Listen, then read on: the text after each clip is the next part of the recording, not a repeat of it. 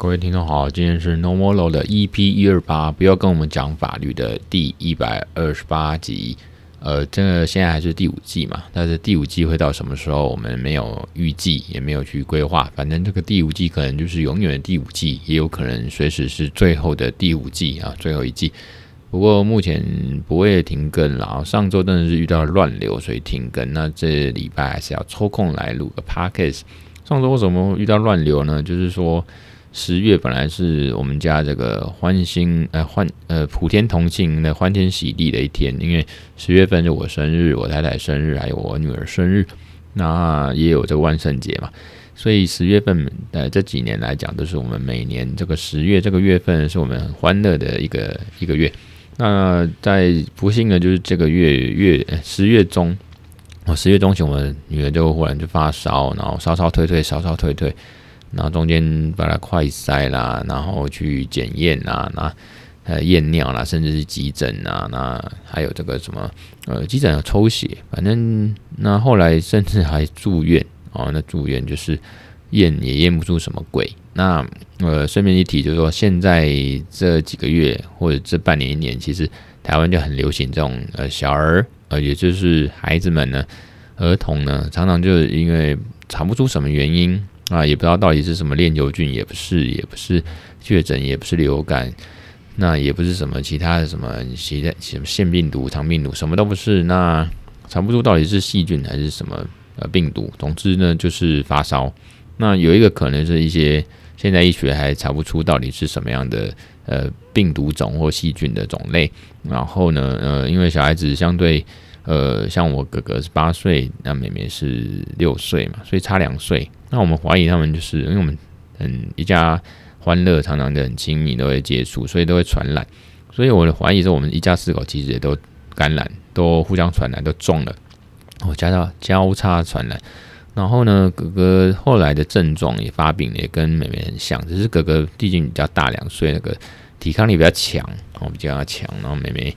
现在相对小两岁，抵抗力比较弱，所以妹妹就比较严重住院。那当然们就是呃，就是流鼻水啦，或呃有痰呐，鼻涕倒流、咳嗽，所以有时候就是并发很多什么扁桃腺炎啊、鼻窦炎啊、中甚至中耳炎。妹妹中耳炎就是发烧，那还有肠胃炎。那就吃抗生素啊，容易拉肚子等等等，就比较严重。那好险就是，呃，在亲友好朋友的帮忙下，那我们呃也赶快去住院什么的，那避免一些呃细菌什么入侵到肺，否则会变成呃从急性变慢性变长期的这种肺炎。不过我们看诊断证明书，妹妹那个是呃那叫什么支气管肺炎，那就是类似这种很严重的东西，所以。呃，很庆幸后来，但折磨这个大人小孩都折磨了超过半个月，然后生活品质或者是工作啊还是什么，呃，都不是很理想，甚至就是睡不好，啊过不好，然后工作，甚至我太太有时候要请假，那我有时候也是要边工作边照顾小孩，跑来跑去，那更遑论哦，就是更不用说什么你要过节啦、过生日啦，那些心情跟时间实质上也都没有了。哦，你还要过什么万圣节，过什么生日啊？那时候在，因为本来就既定的行程，那时候带呃全家啊女儿就是生日的时候去宜兰一个农场，就香格里拉的农村啊农场。那当然妹妹就整个病恹恹，其实我们大人看了也很心疼。所以这个十月其实呃，尤其中旬到十月底的不太好过了哦。啊，当然很庆幸最后是这个没事了哦，就是呃大病初愈。所以呢，呃，这个前一阵遇到乱流，所以工作上、生活上呢，就比较呃没没办法就如期的哦，就是想干嘛就干嘛。所以上周呢，就真的没有没有没办法，八个没办法如期录音上架。那我也是录一集就上一集，尤其是压 deadline 嘛，通常礼拜五还录我就上，啊，礼拜五录的时候没有多录几集。以前曾经有几次就有多录一些哦，多集数的两三集，那就库存。不过 Podcast 通常就是。呃，还是比较做开心的，那呃，不过也是上次，应该说最近这半个月啊，一个月就是也是重整了一下我的呃这些自媒体啊，包括你跟我看我 Linktree 里面有包括我的呃律师的网站啦，或者安诚的事业啊，就安诚就专做这个继承法律事务哦服务的东西，那还有呃我资讯法这种专业文章或者是一些讲座，那还有就是这样短影音啦，哦，可能比较大众的一些议题，大家有兴趣的，慢慢去做调整。开 Podcast 大概会还是在于一些专门特定领域的，比如说资讯法相关的律师职业这样子。所以短影音相对还是比较大众，比较一般，大家会想知道说什么律师费用多少钱呐、啊？那羁押呃这个呃拘体跟盘查啊，这个这个搜索扣押跟盘查零检有什么不同？类似这种呃比较大众化才想知道。不过那种专业的还是在于文章，就是说资讯法律啦、AI 啊、区块链呐，哦 R 的像今天讲的 RWA 啊，吼这些呃。AI 东西啊，区块链东西还是会在于文章。那我的律师事务所的这个服务呢，还是也会有。但我们律师事务所服务也是有包括一般的这个民事、刑事啦、家事啊这样子哦，或者公司法案件。所以呃，大概会去做一些分类。当然还有我的呃台北律师公会这个街舞研究社 Open Hip Hop，它还是继续的在每周都有在运作啦。最近都是狂练这个 Seven。嗯，昨天就在之前动作学完，现在就在练走位，所以昨天也练得有点晚，回家被我太太骂，因为太太一个人在照顾小孩，啊、呃，状况很多嘛，因为两个小孩现在病也还没都完全好，都还在吃药，那状况很多，平常下班之后还要回家照顾小孩，所以昨天太太一个人人手不足，那我练舞练练太久，所以就被他念，啊，所以大概呃最近就是工作跟生活上比较累。那刚好前一阵子，尤其上周开始有一些新的 case 在接洽，在处理，啊，有些临时的，所以我最近开始又开始跑跑这个土城那边的台北看守所，哦，全名就是法务部矫正署台北看守所，我开始往那边跑，然后我就办一些案件，然后所以那个那个当事人就被收押禁见嘛，所以这个呃真的是，你收押禁见，你进去的时候其实蛮花时间，因为你的手机那些通讯设备啊、笔电啊。哦，都不能带，你都要锁住或者放车上，反正不能带进去，你只能带纸跟笔。哦，那手机这些东西不能带，所以基本上你进去呢，那有时候要等，哦，等那个呃你的当事人就是被收押禁见这个这个呃同学们啊，就是要被提领出来，那这个都需要时间，而且有时候一讨论也是是一小时、一小时多，或是两小时，所以。呃，很花时间。那有时候进去这看守所，等于有点与与世隔绝嘛。因为你在这个绿建区哦，或者这种戒护区，基本上就是要跟外界隔绝，因为怕里面那个呃，你去按通取款去把它呃呃，就是呃在里面通知被被关嘛，你当然不能跟外界有接洽哦。你要申请的绿建或者一般去接见室，你亲人亲友要去看哦，看被关在里面的亲友这样子啊，可以。可是这种收押禁见就是只能有律师去看这样，所以比较特别。那例外有那种，嗯、我看到所有的朋友跟我说，依照规定，例外你收押禁见的被告呢，还是可以，呃，就是亲友去呃申请接触，就说啊，我们换个面啊，讲个两句寒暄，那最近好吗？天气冷不冷啊？只能谈这个啊，不能讲太久。啊，不能谈跟案子或者说跟其他。呃，杂七杂八的事情哦，什么天气好不好啊？你那个你好不好？这种只能问说，哎，你们过得如何？哦，那简单的人情寒暄，可能呃程序的这种法令还是会包含一点最基础、基本的这种呃生活呃生活的这种呃最低限度的保障，人性尊严、人格权，就是说受刑人或者说被被羁押的这个呃所谓被告或嫌犯，他们还是有。最起码的基础的最低度的这个尊严跟呃人格权哦，那加即使被收押禁见，有些符合一些特殊规定去申请，还是亲友还是可以去看一下寒暄两句哦，你好不好这样子哈？那一般收押禁见就是像我们律师去，所以总之呢，像我上周五去哦，也是花了一个白天，而今天上午到中午也是在呃台北看守所，所以我就这样，当然也是接案啦。所以我就说，这个我接案有分两部分，一个就是一般的这个法律事务啦，哈，这种民刑事啦、公司法啦，或者家事案件啊、借钱还钱、工程案件啦，哈，等等等，诉讼、非讼、法律顾问，那也有这种资讯法、这种 AI、区块链这些，然后比较网络科技的法律的这种服务。所以，可是我 Podcast 呢，跟我的呃这个呃文章就是比较资讯法类的。可是我 TikTok 呢，会比较倾向就是比较大众或者一般的法律事务或经验去分享，然后大概会是这样区分。那更别说还有我的呃北律的街舞社团啊，我是社长嘛，所以有时候有些行政事务也是蛮累，所以大概最近就这样，还在维持。OK，那前面你们哈拉嘛干十分钟哈，十分钟就是让我抱怨一下我最近这个建佑呢哦，这个乱流的这个心得哦，那也是蛮累的啦。有时候就是人在江湖身不由己。那那我太太真的很棒，那也是尽量支撑，可是她也累。那我自己自己情绪有时候不好呢，也是这个把她骂到臭头，伤害很深。其实我真的是个混蛋。那在此呢，自我反省，对不起哦。那太太，我爱你哦。嗯，说回来，就是今天的主题的，干嘛拉里拉杂讲十十分钟的废话？那接下来十分钟呢？我希望二十分钟能结束。接下来的十分钟呢，就是讲这个 WA 哦，这个真实世界资产啊，这样子这种资产代币化呢，那有律师认为说，诶，大部分都不能实现嘛？哦，这是一个标题。另外一个主题要谈这个 AI 时代的现金战争这本书的那个读后心得。哦，OK。那其实 RWA 这所谓的资产代币化，或者说现实世界资产，就是 real world assets 嘛，就是现实世界资产。也就是说，呃，我们这个现实世界的人们呢，把现实世界资产呢，用那个 token 把它代币化，就是说，一般一瓶红酒，诶，我就用手机，然后把它变成呃区块链，然后把它变成加密货币，然后就会呃传给你哦，你拥有这个连接，或你拿到的 token，你拿到的加密货币呢？诶，你就代表你有这样升值世界资产，你等于说拿到一个凭数位凭证，你拿到这个代币呢，哦，那你就等于是拥有了这个现实世界这个实体的这瓶红酒。当然，这红酒你也可以把它当做是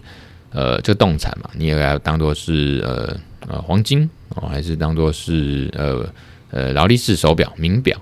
那甚至把它当做一幅画，好动产玩，甚至把它当做不动产。哦，就土地啊，房子，那甚至你也可以把这个资产代币化的这个资产呢，把它这个换成这个，应该说类别也包括说是股票啦这些。所以之前我们在 EP 一二三一百二十三集的时候，我们节目其实有讲过，那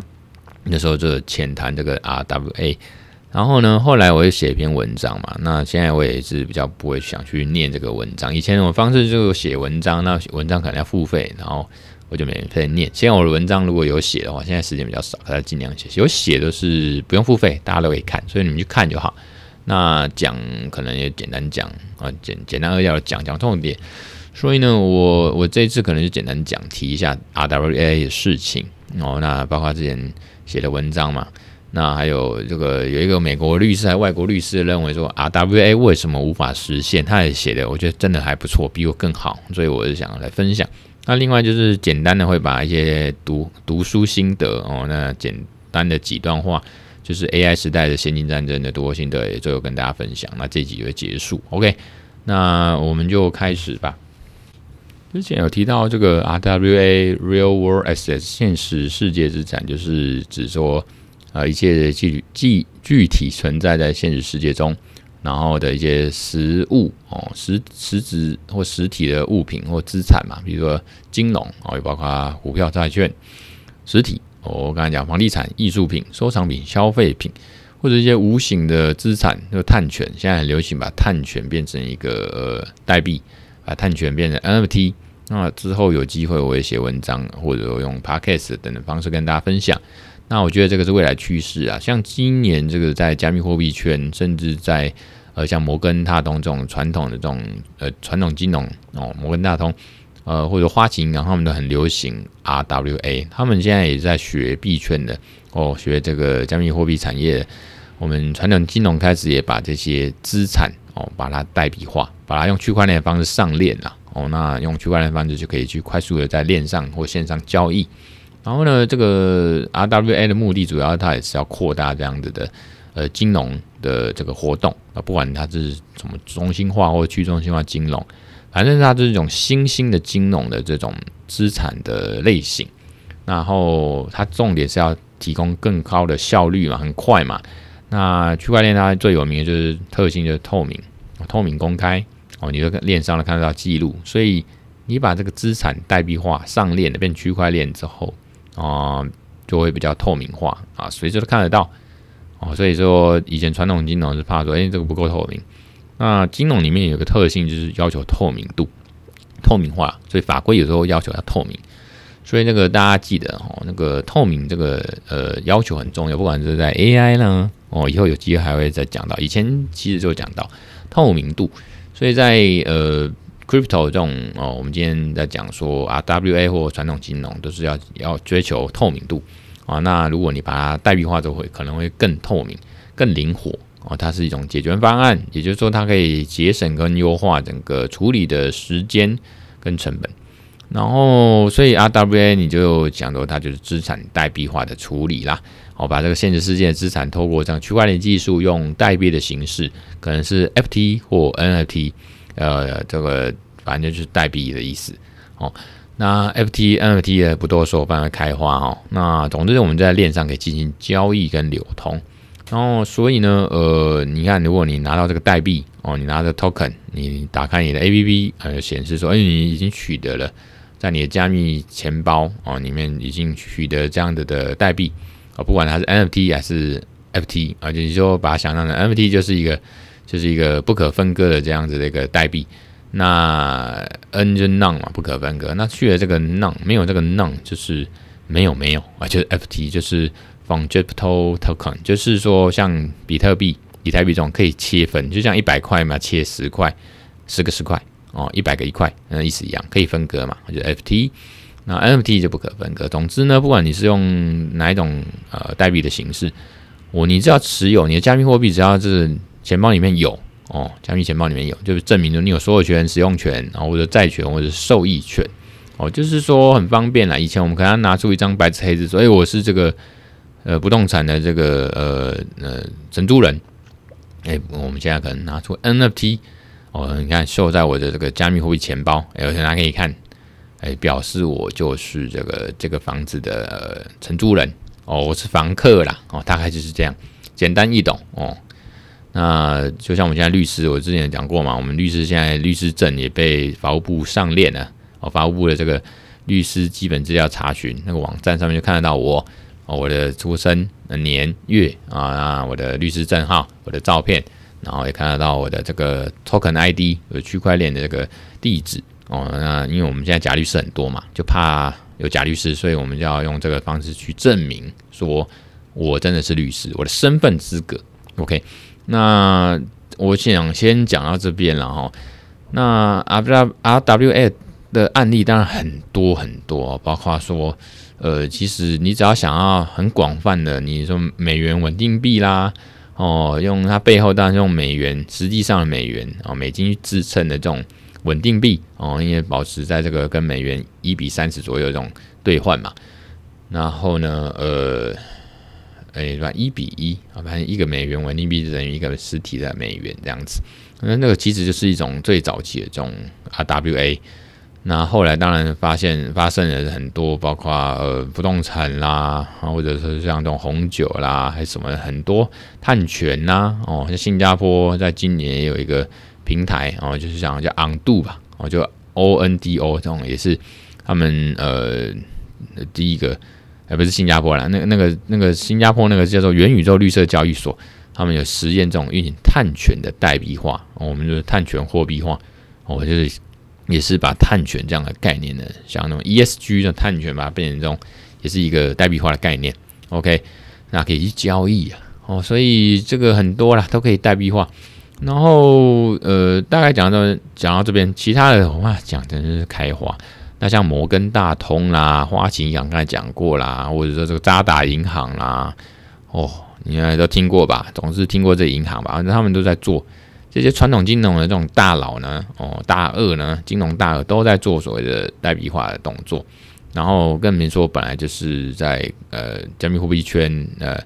他们这些新兴产业的本来就是有在做，所以等于说有点像是新兴产业这些技术的呃创新创业者这样发展起来，然后呃传统的这些大咖呢也学过去，哦，让他们金融更加的区块链化更方便。那当然，区块链这个插画就是有一种公链、私链或者联盟链啊，混合链。那一般我们这样以太坊啊，或者说比特币这种都是公链嘛，啊，没有人可以拥有它，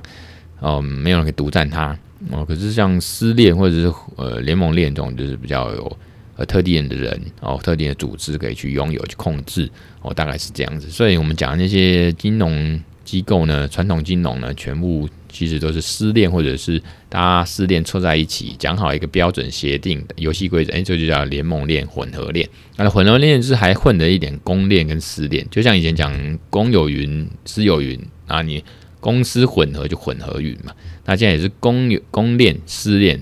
公私链混合就是呃这个混合链。OK，那这些金融机构呢，他们也在玩这种链上的这种呃。资产的运作这样的业务，所以他们是联盟链。OK，那我们讲法律哈，这个就是呃，这个是在大灾文，所以我就问了这 AI 的病啊，Chat 那个 Bar 还有 ChatGPT，他们就是说，这个法律就是现实世界资产这种 RWA 啊，面临到法律问题实在是很多啦，包括说你说你说刚才讲不动产，你要把它资产化，诶，那有链上链下，链下的话，我要涉及到当地的法令规定嘛，像我台湾这边。哦，就民法规定，你要移转一个不动产，你除了大家讲好，呃，这个意思表示合制合意以外，讲好以外，你要真的去，呃，除了债权呢，你物权呢，你要去，也要讲好共识，然后真的去登记，然后把屋子交出来，因为，这个才是不动产的所有权会移转。那你要做这些登记，你要真的交付，你要移转，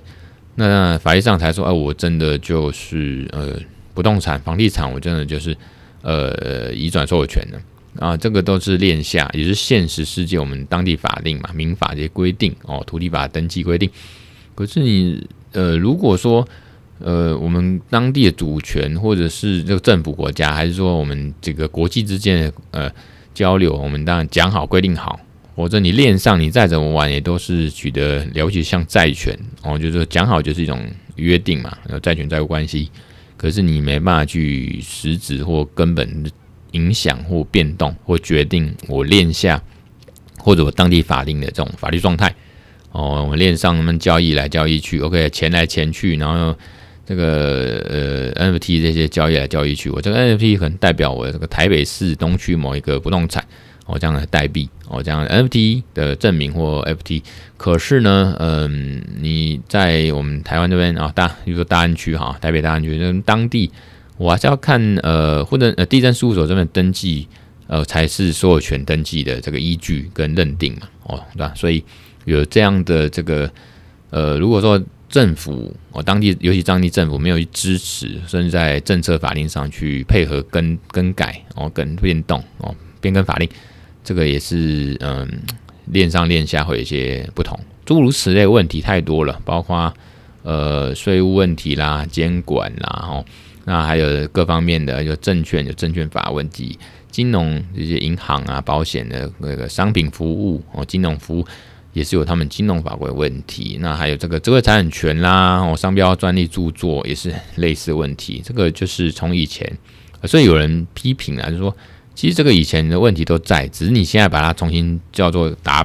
W A 而已。不过以前问题就在了嘛。哦，那你只是现在有新的这个叙事，新的这样的名词把它包裹在一起，叫 R W A。那其实以前都有这些问题，像之前 N F T 很夯，N F T 艺术品哦，这无聊猿啊，哦这些 Crypto Punk 啊这些哦，那它这些图片能不能拿来商用？那我能不能拿来二创？二次创作，然后有没有著作权问题，有没有商标权的问题？像最近前一阵子那个商标，美国商标的一个 NFT 的那个案子，就无聊猿他们被抄袭嘛，有一些山寨的这样子。那无聊猿他们这个 NFT 的持有者去告啊，去告这个呃山寨版的，这个就是涉及到呃专利权啊，或者这个。呃，网域就是网域名称哦，这些网址这样子抢注哦，有抢注就是我抢先你山寨的人，反而抢先你赶快去注册商标啊，等等等，那可能有些呃不公平竞争等等问题，所以诉讼。那当然，无聊猿 MT 的持有者跟官方他们就告赢了。所以这个其实问题都一直在啦。我们刚才讲 RWA，包括说我把它这个呃动产像那种收藏品、艺术品啊，哦，那去做一个代币化。哦，包括 NFT，那其实以 RWA 是个大概念嘛，把它包裹哦概括在一起。可是以细项来看，其实以前都有了，只是只是这慢慢的一直有具体化发展过来，包括不动产的，包括说 NFT 这种艺术品、无聊园这些 NFT NFT 的这种呃投资商品哦，这样子，所以还有这个一样争议解决问题，那司法程序要怎么办呢？哦，那个除了刚才讲的实体这种法律问题很复杂外，发生争议的时候，在台湾的话，我们还这个你说现实世界资产纠纷，透过这民事诉讼程序来解决，法院的解决。啊，那法院这种程序、诉讼程序就是繁琐、成本高。那我们本来是希望说 N 呃链上这种可能你有争议就链上解决，可是事实不能没那么简单，没那么单纯嘛。你在区块链上面，你在网络上面或线上上面有争议呢、纠纷呢、有侵害权利呢，你最后还是要回到我们现实世界哦。那可能大家看你这个。到底交易平台啊、交易中介啊、多方的当事人在哪边啊？那我们是不是可以透过诉讼或者是仲裁解决？也是要看当地的这个法令跟法院的程序，所以这个嗯都会影响到 RWA 这样的一个发展，然后还有一些法律风险大家注意，然后所以要做好风险评估，那可能要选择一些合适的法律顾问啊。那老王卖瓜自卖个日花，像建议我呢，就是。如果你发行人哦，项目的发行人或投资者呢，你们要聘请或者找那个合适的法律顾问，你们可能也可以来找我哦，提供法律咨询跟服务。总之呢，这个 RWA 的技术跟概念呢，还有那实务运作发展，是相关的法规、法律或政策也慢慢在呃在研究或者是在改善。所以呢，其实开发者跟平台，甚至是投资者呢，或消费者，你们都要密去密切注意一下这样的法规政策变化。那有一些风险是要去积极的呃呃措施防范。所以那个大概就是 AI 他们去去讲的一些东西，我大概就是点到这边。那甚至刚才刚才讲的碳权啊，这些 ESG 有什么环境法规啦，然后或者刚才讲。土地的这种呃法规啦，那甚至也有这个除了所有权的争议以外呢，还有这个遗产规划跟继承的一些法律问题哦。那资产的维护哦，刚才当然还讲买卖啊、租赁这些合同啊、税务问题这样这样子，大概就是这些了哈。那所以呢。RWA 是好东西啊，不好的话，那些传统的金融机构干嘛去学呢？哦，区块链的运用在这个 FinTech 这种金融科技跟金融服务，当然是有好没坏。呃，原则上是这样讲。不过等一下如果讲到 AI 时代的现金战争呢，作者就不以为然，他觉得 AI 呢跟区块链那个最后都会被传统金融给把持住，然后来控制大家、控制国家、控制社会那种阴谋论。等下会来讲。我说可是。呃，包括我自己或者以大众而言哦，这个我觉得区块链的技术，这种技术中心的东西，或像运用在这种现实世界资产那种呃区块链技术用在这种资产上面的规划呢、管理呢，这种 RWA 概念还是很好的，所以我们还是要追求它的透明度了。刚才一直讲透明度哦，透明公开嘛，大家比较心安嘛，哦，心安大家才会用，然后才会出圈，也就是说币圈里面除了币圈以外。啊，币圈外的大众，那赚了百分之九十九九点点九九九是吧？我们还是可以经过使用这种公开验证的，呃，这种公开，呃，经使用经过验证的公开智能合约呢，那法规最后也比较会去适应市场的变化。那外国呢，好像美国啊，有个加密法律的这个律师呢，他说，为什么现实世界资产呢？哦，这种这种呃 RWA 这种现实世界资产代币化是大部分无法实现呢？他说有三种啦，哦，就三种形式 RWA 这种现实世界资产代币化三种形式，一种是例如说真实的证券，啊，比如说股票啦，哦，我刚才讲债券啦；第二种是链下资产这种所有权，比如说不动产啦，哈。那他也举例，如果不动产或者说智慧产权哦，著作权商标。第三种一种链下资产，就是说收据啦、存款证明啦，就是包括说特定这种黄金啊、金条。那它的这个文章是在呃洞区洞区和 Black Temple 的里面啊，我觉得很不错，收藏起来。就是这个文章是说。像真实世界呢，就是证券的证交法嘛。你也知道，这种证交法或金融法规是高度管制，各国主权高度管制的。所以你说，呃，每个国家都是在加它的辖那个呃主权领土范围内去去管制。那你要透过这种线上网络世界，甚至是区块链链上去那种无远佛界的跨区的全世界的，说我这个美国的证券，我这个台湾这边也可以买到还是拥有。那当然违反这个证交法嘛。哦，这个不是你能让你随便这样玩，所以这个东西他就觉得注定哦，很容易就失败。然后当然就不动产，呃，这种就是就像我刚才讲，你呃，其实之前在一个链上，呃，线上 d i s c o 线上分享都会提到，这种不动产的东西，你实际上你就有像台湾那边有民法的规定，土地法规定，就是要登记哦，那才登记的才是彰显证明你是所有权人。那你自己在那边链上，在那边呃 NFT 交易来交易去的，交易了之后，你可能是拥有某种呃权利。哦，那可能你是债权哦，你可以要求他说你是帮我呃转移转登记哦，线下线下链下的这种真实的这种状态，或者说你可以收益，也可以收钱。哦，你收的钱到底是真实的法定货币，哪一个国家的货币，还是说你收的是稳定币，还是你你收到孳息利息这些利润？是加密货币，呃，这个都当然另外再说。可是不会是因为我移转了，呃，这个 NFT 或区块链这样移转啊，我就取得了某一个不动产。那个要我刚才讲，要当地的法令有配合去去修法去配合啦，有配套那才算啊。比如说我好像有些国家已经是，我记得是东欧还是中欧哪边，好几年前就是透过我这样写过，一时忘记，就是说。透过这样区块链的这样的制度，我也把它法制化，政策也改变。我只要移转这样子的，呃，不仅是我拥有的区块链，呃，NFT，我就表示我有拥有这个不动产，我还可以把它，呃，链上呃移转，呃，处分哦，那给别人，表示我就他等于卖给他，我也登记给他了。那政府也承认这样的的 NFT 的移转跟登记，我也把它这个。呃，变成一个证明，还有在在公开透明都可以上网看得到的状态哦。如同我刚才说，你都可以上网法务部的网站看得到我们律师证书哦，我们有链上哦，已经上链了，这个是更改不了的。OK，然后呢，所以呢，呃，第三种当然就好办啊，就很像借据啦，去收据嘛。比如说我现实世界，我你给我金条，那我就给你一张收据。那这个一样啊，我只是把收据变成数位化，甚至就是呃区块链啊，或者 NFT 这样形式啊，这个是个收据哦，然后就所谓我们讲数位凭证，所以这个他这个律师说的这种方式当然是最容易、最容易去去达到的，我去达到的。OK，然后那我们这个大概就讲到这边了，嗯，我觉得蛮累啊。OK，那我们最后来讲一下这个呃。AI 时代的现金战争哦，那它的个副标题什么？云端上的财富握不住的资产，然后它英英文的书名叫 Cloud Money，就云端钱钱嘛。然后呢，呃，我之前是因为几个月前呢看到那个许明恩，就区块势作者许明恩的推荐导读，所以开始去翻阅啊，开始去呃呃去拿到这本书。我之前去律师节的庆祝的时候，我就拿。这个因为有一些礼券嘛，哦，对吧？图书礼券啊，免费的，因为律师节都会有给我们这个呃，台北律师公会给我们这个礼券，我就去换这这本书哦，不去换那些法律的书，我就想换这种书啊，很爽。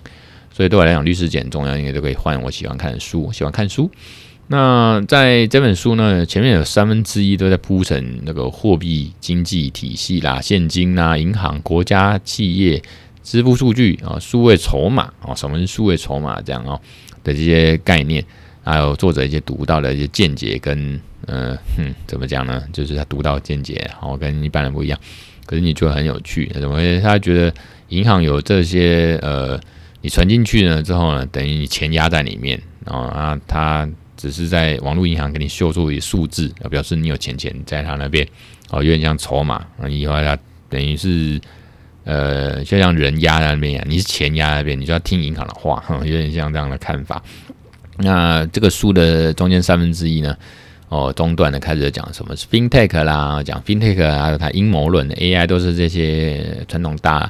大亨呢，哦，那个传统金融机构呢要来控制我们，用 FinTech 这些技术，AI 技术，那国家市场的商业商业地缘的政治跟经济的冲突矛盾，大家都在角力啊，哦，大家在角力。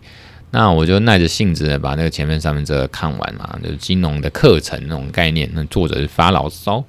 那后来呢就开始铺陈呢，就是到高潮了哦。比如说这个后面就是从金融观点就切入我们币圈的最大的卖点，就开始从区块链技术、比特币、以太币、稳定币哦，那还有这个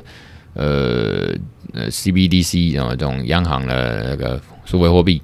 啊，还有这个智能合约啊、DAO 到啦、DeFi 这种去中心化金融，那开始某程度打脸我们这个币圈的人的幻想，哦，也是打这个打压我们的信念跟理念，因为它都是。非常精辟实在啊，所以一时之间我觉得蛮有道理的，我无法反驳。以前也会刚开始觉得说比特币是什么东西，怎么可能那么神？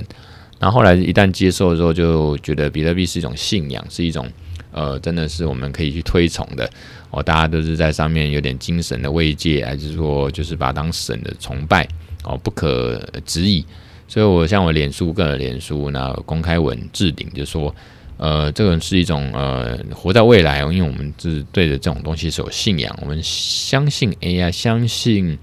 区块链，相信这个比特币、以太币这种以后以太坊哦，他们会是带领我们人类呢往更好的地方发展，或者是更进步的一个技术应用哦。那就是，可是呃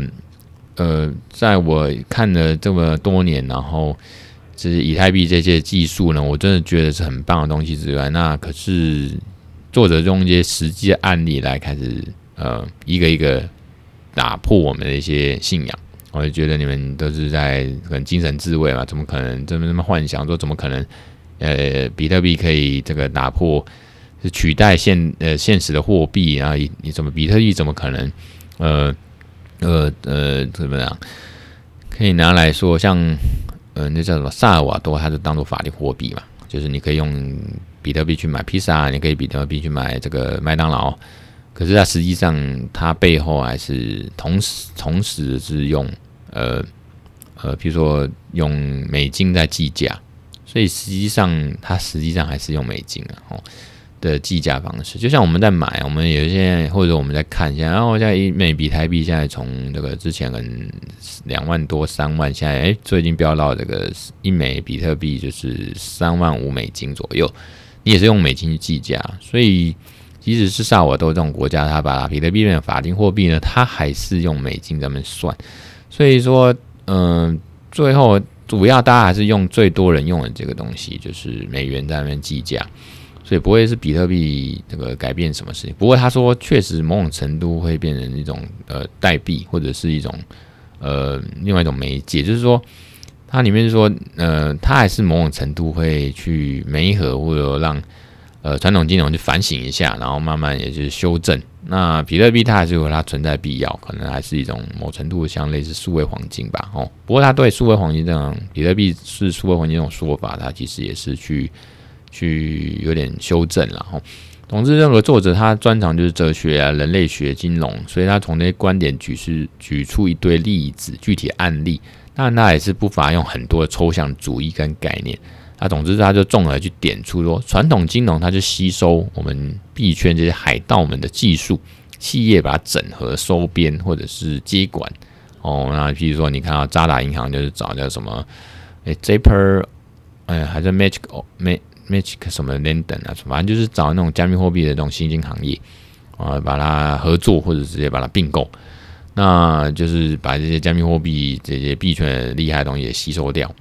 然后，对了，作者还说加密货物，他把比特币说成是加密货物，它是一种数位货物啊，经过加密。那我们这些人都是崇拜教哦，我们就是把它当信仰，那崇拜啊，像什么拜火教那种感觉吧，哦。那当然，他说这种东西有好有坏，有优势跟劣势。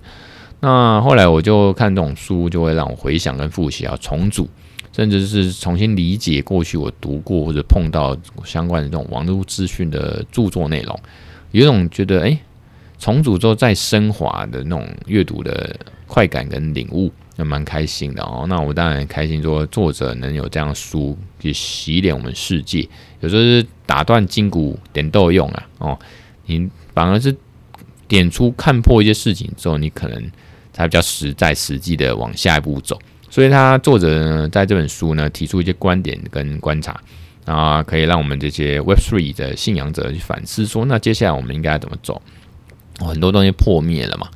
那破灭之后，可不代表就是说很多东西热潮或什么的泡沫化之后，它还是技术存留会走下去，大家还是会应用它。因为可能是 Web Three 继续应用这样的技术去改善发展，还是说是 Web Two 或所谓的传统金融或者是传统世界、现实世界会把这些技术给学去，继续统治这个世界。因为 Web Three 通常都希望呃能有自己的自主权的，不管是数位自主权、金融自主权、身份自主权。我们不希望被这样子的各国的这个主权给控制住啊，或者说能相抗衡，不要说反那个反抗，至少是相抗衡哦，不要被吃死死的哦。这个大概是这样。所以说，作者说，哎我们能不能调节、协调各种这种去中心化的愿景啊，把它各自拥有一种强大元素呢，形成一个更强大的东西啊？他就觉得答案是肯定，重点是使用承诺。然后这个承诺，就让我想到。呃，这个人类大历史就是二十一世纪的二十一堂课呢，作者呢，呃，哈拉哈拉瑞嘛，啊，他就说人类跟一般动物不一样，就是我们有一种想象跟承诺，我们可以把看不见的东西、不存在的东不存在的东西，把它搞成好像存在。哦，最典型的例子就是公司法人，公司法人其实是不存在的啊。哦，那可是我们法律可以把拟制，把它视为它就是法律上的实体。哦，这是真的有这样一个。法人哦，法律上的人就叫法人，比如说公司行号、有限公司、股份有限公司这些就叫法人。可是它毕竟不存在的东西，跟我们把拟制化，我把它想象成出想象，然后把它当做是真的。大家一个人说不是，十个人说不是，一万个人还不是。可是你世界上如果五十亿个人都承认对啊，有法律上把这个制度叫做法人，然后叫做法律上人就是公司，然后它是一个实体，它可以拿来。这个公司可以来买东西，可你把它用最直觉来看，公司怎么买东西？公司在哪边？他看得到吗？哦，它不是一个建筑物在那边说啊，这个是什么台塑公司啊什么公司？还是这个是富士康是鸿海公司？不是，它是建筑物。可是里面到底谁是法人？你说郭台铭没有，他是人，他就是公司的负责人登记的。哦，以前啦，啊，总之就是举例是这样，所以呢，还是一群人集合起来嘛，哦。啊，比如说它分成呃中心化的这个由上而下这样子，然后呢，总之就是这样的一个承诺，或许让这种的呃信仰、这种想象、这种理念可以继续走下去。所以这时候我们就会呃 Web3 的信仰者就从谷底反弹，从被打脸啊，在绝望的时候，本来是梦醒时分的时候，再去出现这种黎明曙光